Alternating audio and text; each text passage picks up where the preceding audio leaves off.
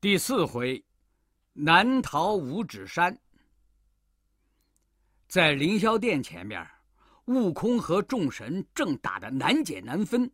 如来佛把悟空叫住了：“大胆的猴头，快住手！”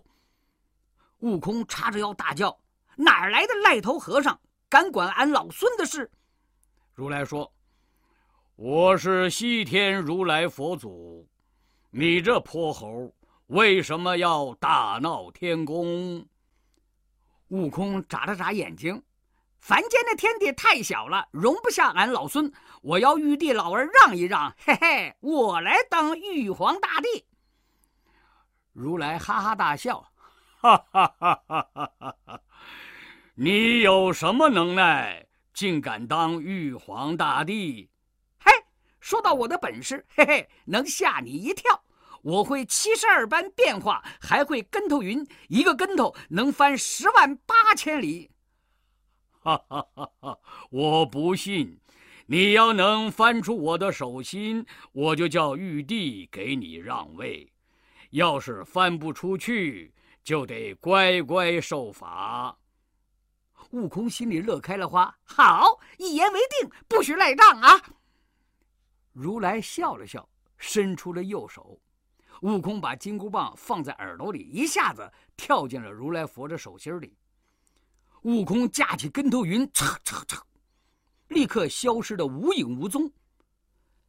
一会儿，悟空看到前面有五根高大的红柱子，就落下云头，围着柱子左摸摸，右转转，心想：“嗯，这一定是到天的尽头了。”我在这里小解一下也好留个记号。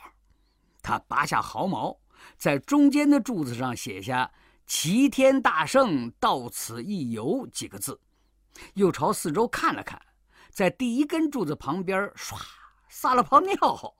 之后，悟空一个跟头又翻了回来，对佛祖叫道：“怎么样？都看到了吧？